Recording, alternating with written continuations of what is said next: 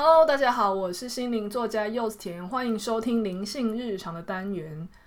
呃，录这集的时候是五月初，那没有想到五月跟四月比，竟然会热得这么快。我今天白天的时候本来想要录一集灵性日常，但是呢，我发现在天气很热的时候，竟然很不利于录音诶。因为我的房间啊是那种边间，那边间其实采光是非常好的，但是夏天它常常就会变得非常热。那我如果要录音的话，常常又因为要摒除掉噪音，我要把气密窗都关起来。天气这么热，水泥墙那么热，你就只能开冷气嘛。那但是你一开冷气，其实那个噪音就会被收进来。那如果好，你说想说好吧，那就录个二三十分钟，你就把冷气关掉嘛，就盯着流汗 就是录音，应该也不会怎么样。我当我想要这么做的时候，嗯，那个笔电的主机它的风扇就转得非常的大声，因为它已经过热了。所以其实 我后来发现，夏天的时候啊，你想要录音，还蛮常会受限一些设备上的外力造成的。所以就只好去办点事情。那现在是录音的时间是傍晚，我刚刚也稍微用冷气把房间降温一下。那电脑在出门前也关机让它散热，所以现在是 OK 的。趁他们都还没有热起来的时候，我赶快把今天这一集 Podcast 录起来。好，那呃四月下旬的时候，我去中越，就是越南中部去。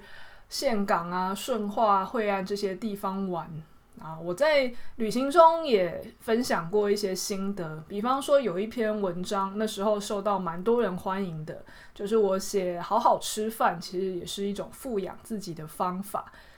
那一篇受到蛮多的回响，很多人也开始意识到说，哇，原来富养自己不是传统意义上想的，我要让自己过好日子。我要让自己就是吃穿用度都是非常奢华、非常精致，并不是单纯的那种传统意义上的富养，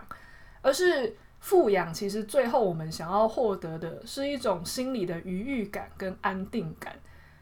物质只能算是一种媒介，但是如果我们能够透过其他的方法，让心里充满这种安定感跟愉悦感的话，那其实你也达到了富养的效果。我呢，在那篇文章就有分享说，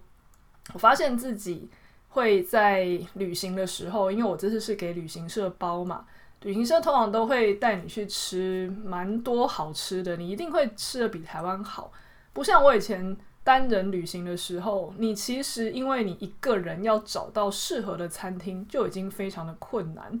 更不用说多样。我我一个人在，呃，我去。旅行一个人的时候，你可能真的就只能点单人份的，比如说饭啊、面啊、三明治啊等等的，甚至还不一定能找到符合我的饮食习惯，因为我是吃海鲜，但是大致上算是吃素的海鲜素食者。那但是你那个种类就不可能多，可是你去旅行社，哇，那个八菜一汤、十菜一汤，还附酒水，然后旁边甚至常常会有那种 buffet 给你吃到饱。单人的旅客其实是做不到的。当你发现你可以吃得很饱又吃得很好的时候，自然而然就会开始一直疯狂的塞。可是每天下来都发现自己的肠胃很不舒服，我才意识到我在这个过程中，我的匮乏感被激发出来了。我一直很怕自己没有塞足够的东西，我等一下就会缺。而这个心态不只是出现在吃饭。因为，呃，这个匮乏心态不会只用在，只会不会只出现在一件事情上。我平常对很多事情也都是这个样子，总是急着去做下一件事情啊，总是急着看完某一页的书啊，总是急着要把很多事情在一口气做完。这种囫囵吞枣的内心状态，不只影响吃饭，它也影响我生活中非常多的层面。我意识到。我这样子的心态其实是因为匮乏，我觉得自己很缺，我急着去吞噬跟占有有形的或是无形的东西，来填补心里的那种不安全感。当我意识到这件事情的时候，我开始练习好，没关系，那我现在就是好好的把夹到嘴巴里的这一口吃完，吃完之后再去夹下一口没关系。如果真的被人家夹走，没关系啊，反正我要告诉自己说，我们不缺，要养出这种气定神闲，不只是在呃实际上对肠胃是好的，嗯，那长远来说，那其实也是一种喂养自己心里一种安定感，那就是一种富养自己。这篇文章我可以把连结放在内容栏的地方，有兴趣的人还是可以回去看原文。那我今天要讲的主题呢，其实跟这个好好吃饭有一点关系。在那篇我介绍的好好吃饭，讲的比较像是不要急着狼吞虎咽，不要急着结束一件事情，不要急着吞噬什么东西，不要急着很快经过某些东西。你却忘了去气定神闲的去享受这个过程，这就是一种富养。那这是讲吃饭的方式，但是吃什么其实也跟富养自己很有关系哦。有些人他们在想到，如果我要会选择挑选食物来富养自己的话，他们想到的可能是那种，哦，那我要吃。呃，什么五谷杂粮啊，蔬果啊，什么饮食金字塔啊，或是呃什么呃优质蛋白质啊，然后优质的高纤，然后油脂等等的，那这些东西通常都没有错。但是跳脱出这一些知识上的呃领域以外，我发现一个东西，它对于富养自己其实也是很好的指标，那就是。我们要去培养你对食材的感觉，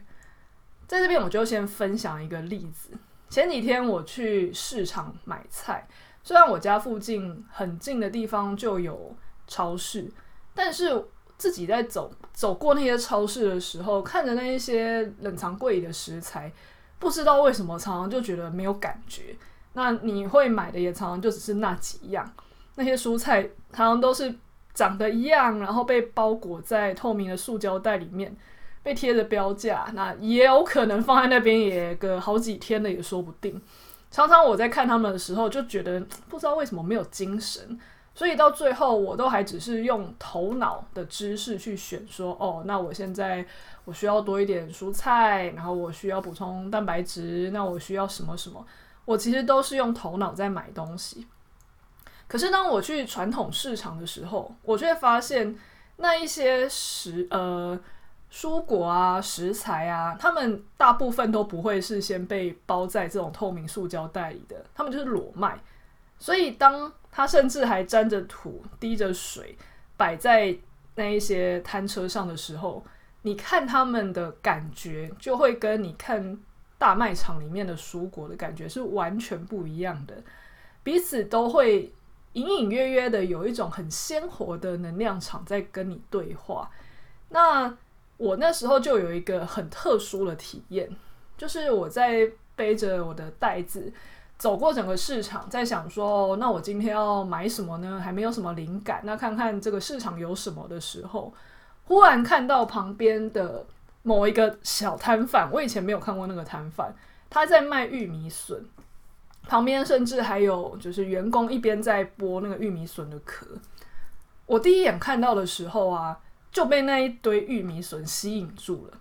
但是那个是第一秒的直觉，下一秒呢，我的头脑就跟我说：“哎呀，玉米笋啊，你前阵子不是在大卖场，你也是买过好几盒吗？因为那个时候，呃，我想要做一些气炸料理啊，炸玉米笋 算是一个还不错的。”选择就是它好处理，不会像我在气炸花椰菜的时候，它常常很容易烧焦，但是那个梗的地方又很深。好，这是题外话。我还蛮喜欢用玉米笋来处理，就是加进很多食材，我觉得很百搭。但也正因为这样，所以我前阵子吃的有点多，我有点腻了。所以当时经过摊车的时候，第一眼虽然我被那个玉米笋吸引。但是我头脑马上就介入，跟我说：“哎呀，前阵子不是还吃那么多吗？人吃点其他的吧。”那我那时候也先听从了头脑的话，毕竟整个市场有很多选择嘛。那我就干脆就先往前走好了。那这时候有趣的来了，当我往前走几步的时候，我的一个直觉却一直告诉我说，那一那一坨 那一团玉米笋，是我目前看到的这些选择内，你可以理解成说，呃，人的能量场，如果是据一些呃能量系统的说法，人的能量场大约是两个手背这么长，然后是一个立体的圆球。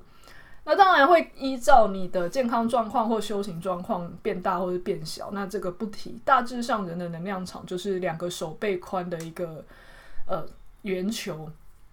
我猜是那个时候我的能量场大致上侦测到说，在这一带我能感觉到的范围内，那一滩的那一堆玉米笋是能量最好、最鲜活的。你甚至可以感觉到它好像在发光，但是并不是说我眼睛真的看到它在一闪一闪的发光，你就是感觉那些玉米笋在发亮，很难形容。那我当下就想说啊，算了啦，去问问看也没有损失，因为毕竟就只是玉米笋，虽然觉得好像吃了好一阵子有点腻了，但是啊没关系啦，就算不好吃，那加减也是吃掉，不会有什么大损失。我就走去那一摊问说：“哦，这个玉米笋多少钱啊？”然后听了以后觉得：“哦，好像还算能负担的范围，也不是什么多贵的天价。”OK，好，那我就买了，好像半斤吧，他就装了半斤给我。我头脑这时候还有再介入一次，就是他们玉米笋稍微有点大条，但是我在嗯大卖场看到的那种都是比较小的，比较小，我比较容易当成配菜。但是它的玉米笋其实有点大根。好像就是你有时候拿去煮菜的话，它占的空间就会比较大。那你在其他食材上就会配比上就会有点受到挤压。但是我心里就想说啊，随便拿。虽然呃我的头脑好像不是很支持我买，但是我的直觉就是一直跟我讲说，这玉米笋很棒，就买吧。那我就买吧。好，结果当天回家的时候，我也是还没有想到那个玉米笋要怎么处理，那就算了。刚好我那天也要气炸一些东西，我就把玉米笋有简单的用手这样折断、折断、折成那种一块一块的大小，就跟其他的食材一起丢进气炸锅，纯粹的烤过，然后起来也是只简单的撒一些呃香蒜粉啊、胡椒粉，大概就是这样子，没有太多的其他煎煮炒炸的过程。结果在我当天吃的所有食材里面，我光只是吃到那个玉米笋，只是被炸过，呃，气炸，而且不是油炸，气炸过，撒了一点胡椒粉而已。哇！我吃起来的时候，整个舌头就像一朵绽放的花一样，就是哇靠！天哪，这是才是生命啊！这才叫生命力！你的那个鲜甜感。完全就不需要太多的烹调方法，它就直接有一股清香，吃进去的时候就在你的口腔里面绽放。哇！我那时候非常的惊讶，我想说哇，所以其实我当时的感觉是准的耶。那个虽然我的头脑告诉我，你之前已经在大卖场买过好几次呃玉米笋了，你就算了吧，就这次就不要。但是大卖场里那一些已经放了好几天。已经没有生命力的玉米笋，跟我今天吃到的玉米笋根本就不是同一个世界的东西。吃到那样好吃的东西，你的烹调技术就算是最普通的也没有关系，因为那个生命力直接进入到你的身体里，在取悦你的所有神经的时候，哇，那个幸福感真的太美妙了啊！不过呢，新鲜这种东西好像放在玉米笋身上又特别的明显，因为我买了蛮多的嘛。那一开始我也只是把它当成配菜，所以虽然第一天我煮了蛮多的，但是第还是剩了不少。第二天我这样同样的方式煮，那个鲜甜度就下降了。毕竟它也死掉二十四小时以上了。听说有些蔬果的新鲜程度，它在呃被拔起来之后，它下降的速度真的就很快。那如果能够吃到最新鲜、最产地直送，然后你又在最快的时间把它煮起来，这样这种当然是最好的。诶，比方说笋子好像也是这样，对吧？大部分的人好像都会想要去找那种当天早上现挖的笋子，最鲜最甜。那你呃放在冰箱里面，虽然你可能已经先煮过，你先处理过，但是那个鲜甜味就是会流失。有些食材就是这样子的属性。好，为什么我要提到这个？因为这其实就是一种富养自己。当你能够吃到这种富有生命能量的食物的时候，你不用刻意去练习富养自己，你的所有的感官细胞、你的能量场本身就觉得这是最大的富养，因为它得到直接来自于大自然的生命力了。但是这个时候又来了，很多人就会问说：“哎，可是柚子，你要我直接培养个能力，就是在市场里面，我可以直接看到那个东西好像在发光，不觉得这个门槛有点高吗？我好像看所有的东西都长得差不多，难道我就没有其他的方法了吗？对，当然要能够感受到那么鲜活的生命力，不是随时练 练习它就会出现的。甚至我也不是说所有的时候我的雷达都是百分之百灵光，因为大部分的时候啦，我在看市场的东西，虽然他们比大卖场的好很多，但是品质毕竟现在农产品都是蛮怎么讲呢？都是蛮平均化的，所以你要能够在差不多都是八十分的东西里面，特别又看到一个有九十五分的东西，本来几率就没有那么高。其他就是介于八十八十五、七十八这样上下的东西，不是这么容易说你看一眼就能够扫出来的。那如果是这样子的话，我们要怎么去挑出这一些很新鲜，然后又很有富养自己能量的东西呢？呃，我自己是觉得可以练习一些方法。第一个当然就是，如果你有办法特别去常常找到。呃，新鲜啊，或是有机啊，这样子的食物，那你就多去吃。你吃过之后，你的身体记住了，它下次在场域里面看到这样子的东西，它就会帮你去辨识出来。所以，如果我们想要用头脑去锻炼，就让你常常去锻炼自己的直觉啊，然后你很想要让自己的。呃，感应力很全开，然后你可以第一眼在市场里面辨认出最好的食材。我觉得那个效果当然不是没有，可是还是很有限，因为你的身体根本没有被锻炼过，知道那是什么东西，它没有资料库，顶多他会知道那个东西好像比较吸引他，可是因为身体并没有这样的资料库，他没有办法马上去对接，然后 cue 你去把它。买下来，所以为了要增强最大的力道，有机会尽可能在自己的生活中多方面的去尝试所谓的真正新鲜的东西。那如果不知道什么是真正的新鲜，那至少最基本的，呃，市场里面，传统市场里面，大部分的时候都会比大卖场那种冰了很久的东西新鲜，大致上这样。不然你也可以直接问老板说：“诶。”比如说哪一些是今天现摘的等等的，嗯，大卖场里没人可以问嘛。那至少你在市场的时候，传统市场的时候，老板，呃，当然他有可能骗你，但是你就问一下哪一个是今天最新鲜的。那反正你就是尽可能挑比较好的那个版本去买，又或者是当然尽可能的买当季。我在没有上传统市场的习惯以前，我根本就分不出来什么是当季。但是当我开始自己煮的时候，你三天两头都要去市场，你自然而然知道什么是当季，因为那个东西在不同的季节吃起来鲜甜的程度差太多了，不是当季的时候就是很难吃。然后再来就是，呃，如果是当季的话，它的气场，那个食物的气场就是真的会比较饱满，然后价格也很便宜。如果常常去市场，对于这一些。食材在不同季节的变化，那个能量场上的感应也可以慢慢的被锻炼出来。那又或者是呢，比方说同样的食材，你也可以去练习试试看，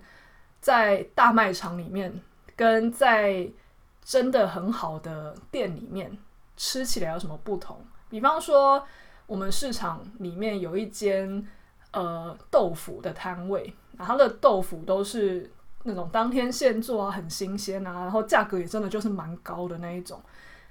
一开始看到那个价格，会想说：哇，这真的不是一般的豆制品的价格呢。但是你吃过它的，比方说白豆干啊、生豆皮啊、豆腐啊之类的，再去跟你在大卖场买的那种包装起来的，嗯，一比，你就是知道不一样。所以同样的东西，就是苹果比苹果、橘子比橘子这种比法，你去看看它们两者。在你的身体讯号，还有你大脑也可以去感觉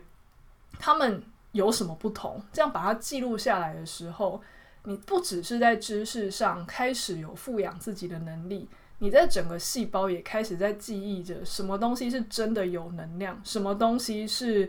嗯可能知识上或是别人的宣导上告诉你那个有能量，但实际上你的身体不缺不认为啊。我觉得这个方法其实才是最好的，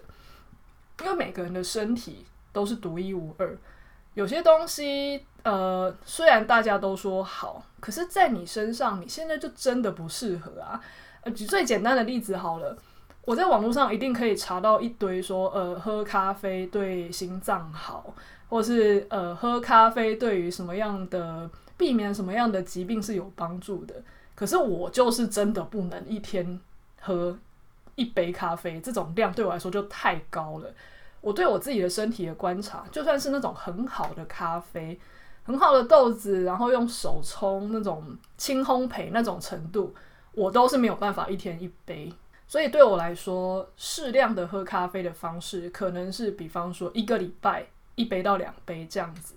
那如果我一直去记着。坊间的很多文章说，咖啡一天一两杯对于身体的健康是好的，那我就会一直把咖啡灌到我的身体里面，然后我的身体就会一直觉得很不舒服，可能会心悸啊，或者可能会犯胃酸啊，或者是晚上要睡不好等等的。我让我的身体自己去调试出我跟咖啡最好的相处之道，还有剂量。那这个就是我善用倾听自己的声音。所辨识出来和培养出来的富养自己的方法哦。好，那关于富养自己这个主题呀、发现很多人都很有兴趣。我也觉得这个东西其实它是值得我们现代人好好的去练习的。